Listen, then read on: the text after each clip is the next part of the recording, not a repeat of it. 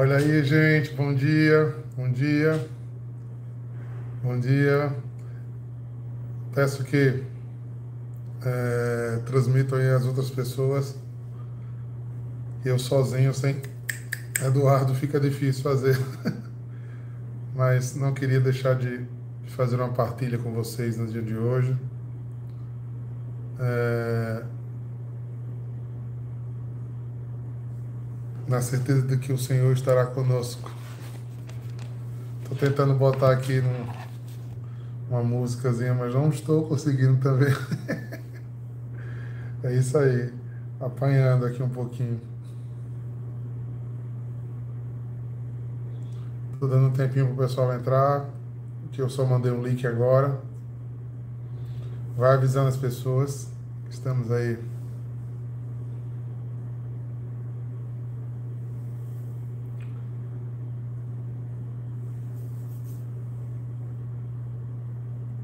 tentar mais uma vez aqui, eu não estou conseguindo.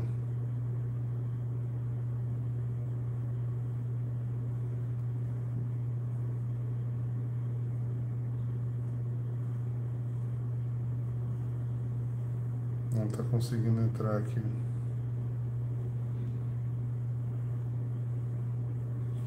Gente, alguém pode me dar a passagem do dia, por favor? Põe aí para mim, por favor.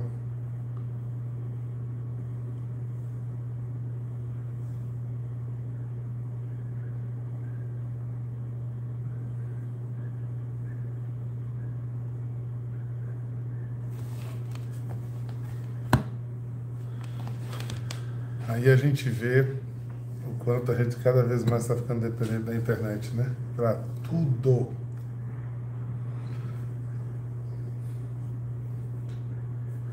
João 12. Né? será que aqui na gaveta tem uma Bíblia? Deixa eu ver.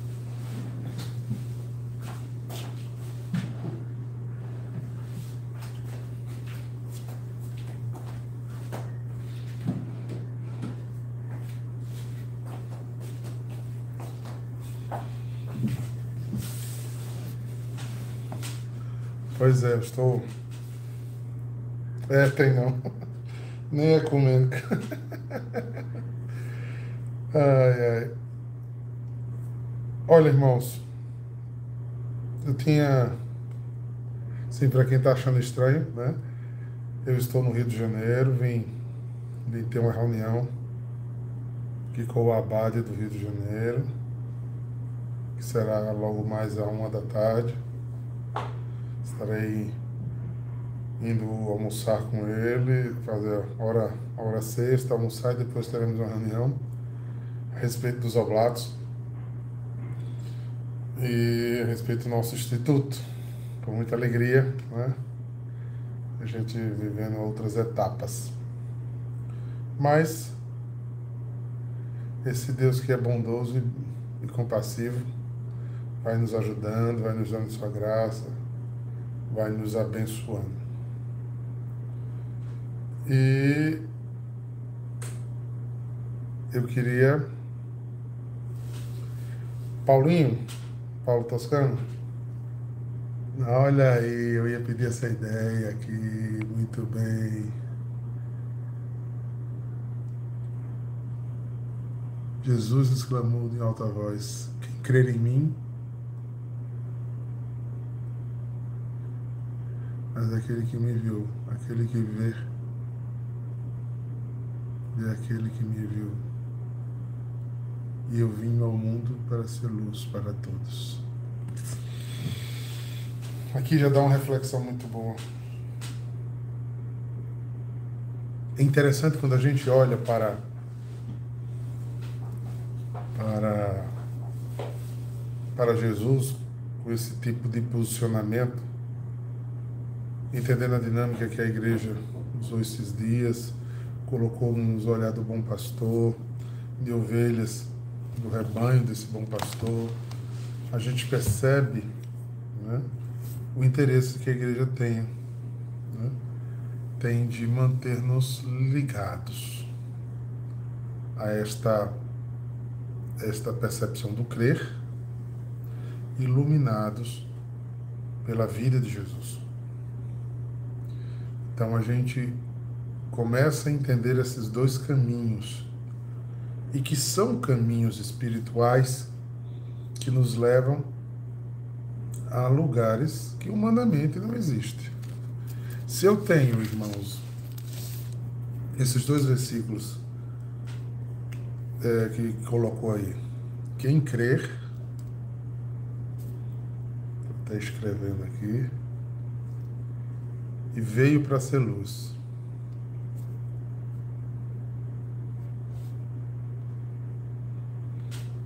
Começando. Primeiro tópico. Quem crê?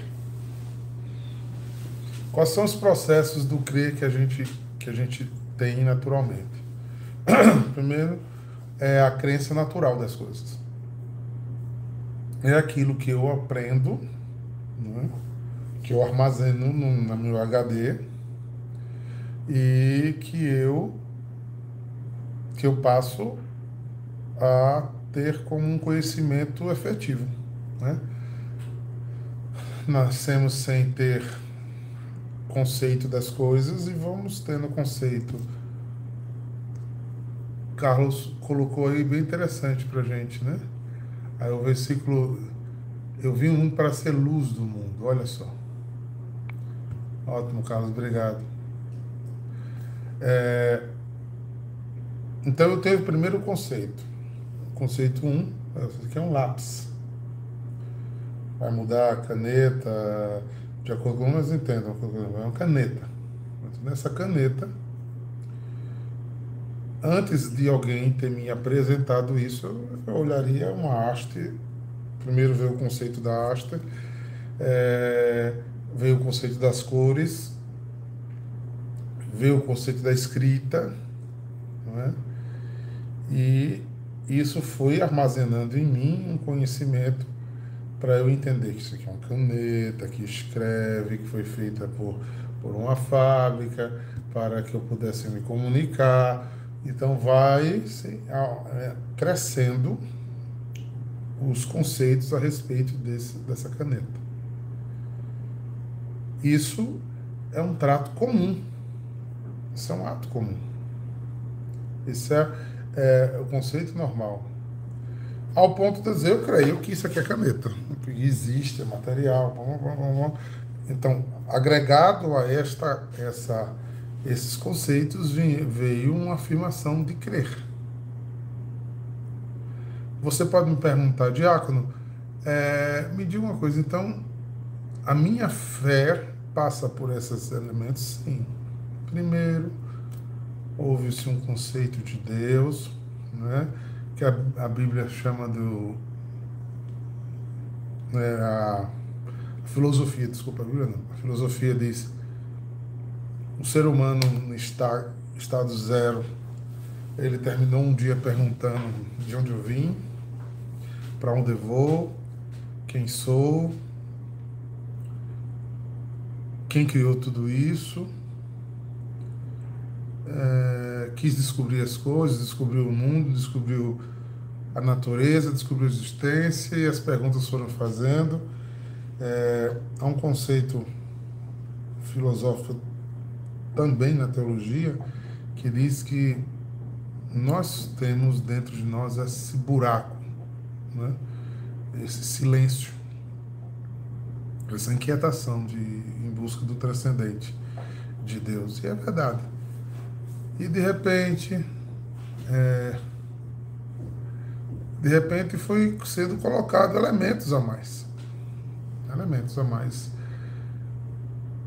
Nós tivemos influência das religiões, do, do, da cidade que a gente mora, do país que a gente mora, da família que a gente mora, e foram sendo conexões, conexões, conexões, conexões, até entender-se que houve uma experiência.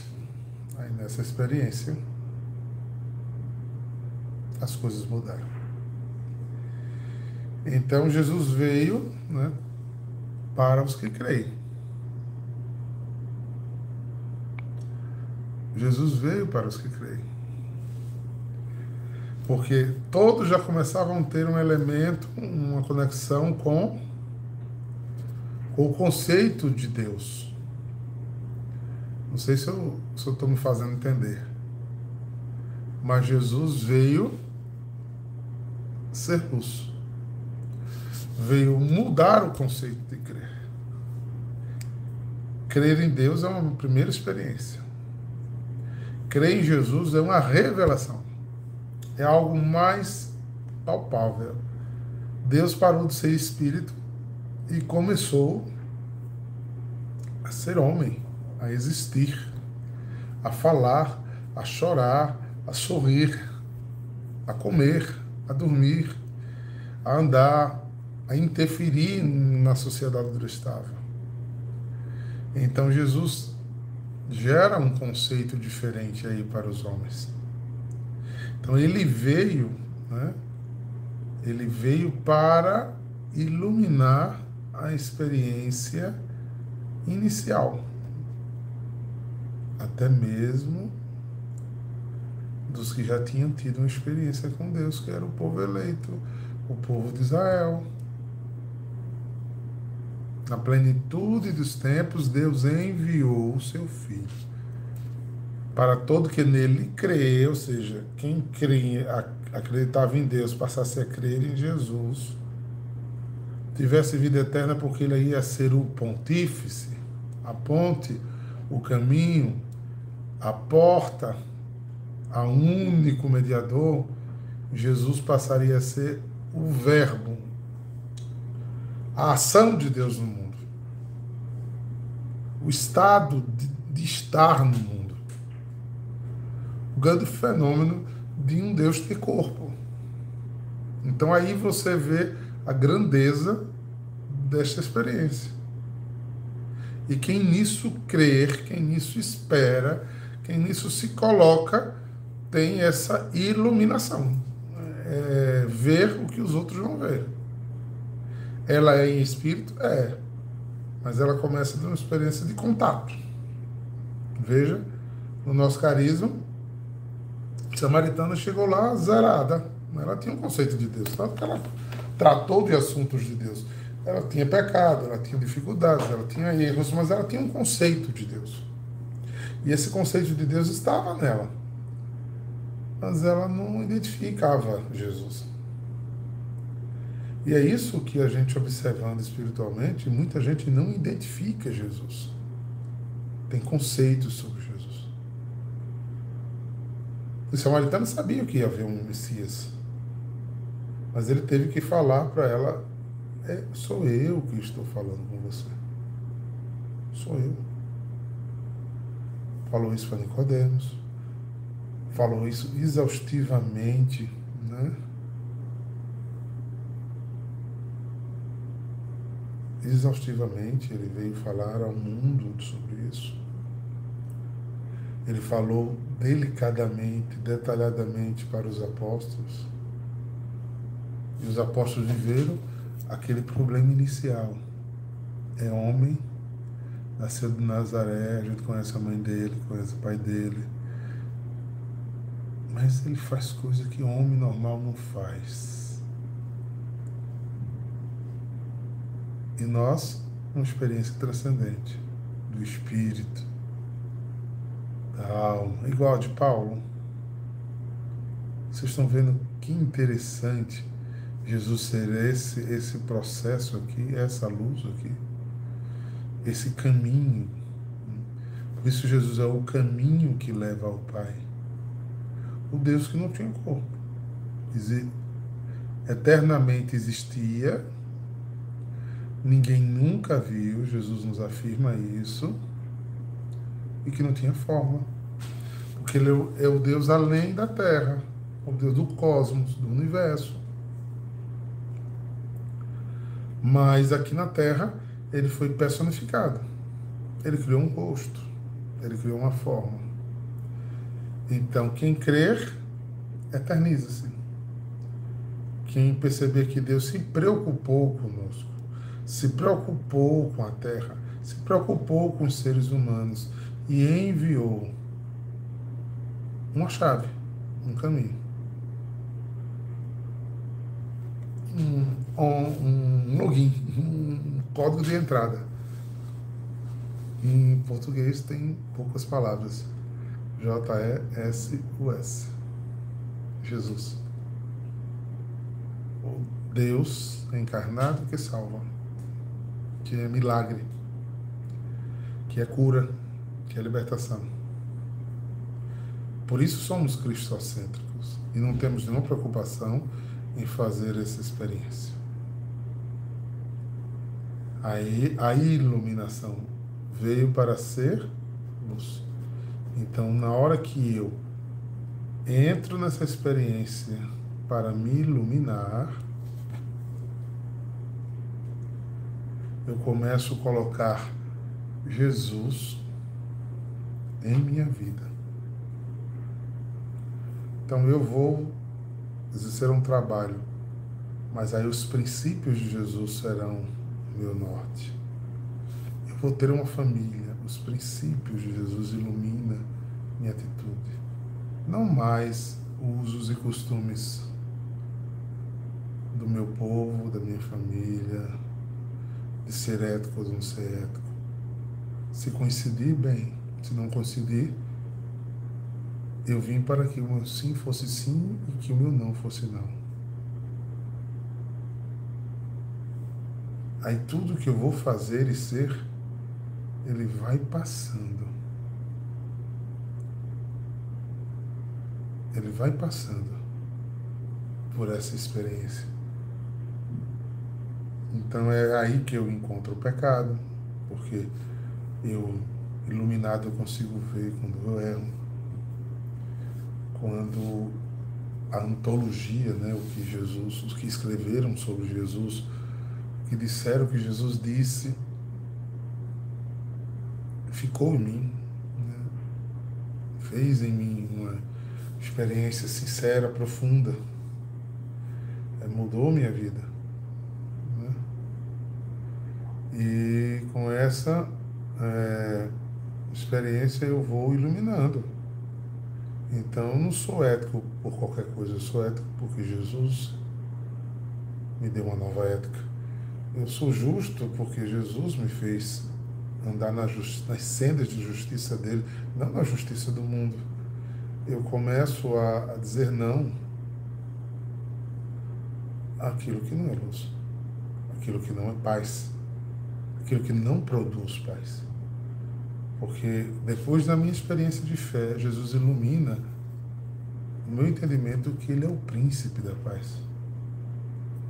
Seja, sobre essa outra que eu estou falando, não fica claro a oração de São Francisco. O homem que teve uma experiência espiritual com Jesus e, em altura da vida, ele disse, né, Senhor, fazendo de mim um instrumento de vossa paz. Do ver ódio que eu levo ao amor. Ou seja, ele estava verdadeiramente transcendental. O crer dele ele iluminou, Jesus iluminou o caminho dele. Ele largou as coisas do mundo que o faziam comum, igual aos outros, que vive para viver a, a parte humana de sua vida. Então, então tocando o telefone aqui, mas vou deixar para cá, tá?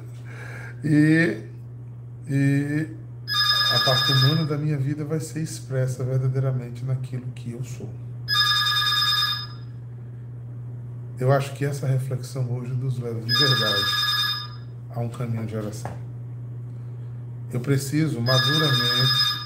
Tá difícil, né, gente? Eu, eu preciso maduramente observar a minha vida. É, observar a minha referência. Por isso a igreja nos fornece o estudo da palavra. O magistério da igreja nos oferta reflexões para que eu coloque para que eu coloque com certeza tudo todas as conexões necessárias para que tudo que não seja Jesus que me ilumina aconteça. Então, quanto mais eu conheço, mais eu me aprofundo, eu tenho possibilidade de estar mais compreendendo a experiência no espírito que eu preciso ter. Porque aí é a combinação, né? Primeiro eu começo a fazer todas as conexões de crer. Aí o espírito faz a experiência, né? Aí ele ilumina. Aí, aí veja que primeiro os apóstolos conheceram, conheceram, conheceram Jesus, depois o Espírito veio e transformou aquilo em luz. Que a gente aguarde esse Pentecostes. Que a gente viva essa graça. Que a gente sinta essa experiência profunda. Que a gente não se canse de buscar a Deus. Não pense que você já o conhece. Queira mais, mais, mais de Deus. É transformador esse mais de Deus. Eu fico por aqui, né? Peço desculpas às inconveniências. Prometo que amanhã farei melhor. É, estamos unidos em oração e em comunhão. Já que não tem música, eu queria terminar essa live diferente, rezando com você. Pai nosso, que estás no céu, santificado seja o vosso nome. Venha a nós o vosso reino. Seja feita a vossa vontade, assim na terra como no céu. O pão nosso de cada dia, dai-nos hoje. Perdoai-nos as nossas ofensas, assim como nós perdoamos a quem nos tem ofendido. E não nos deixeis cair em tentação, mas livrai-nos do mal. Porque vosso é o reino, o poder e a glória para sempre. Amém.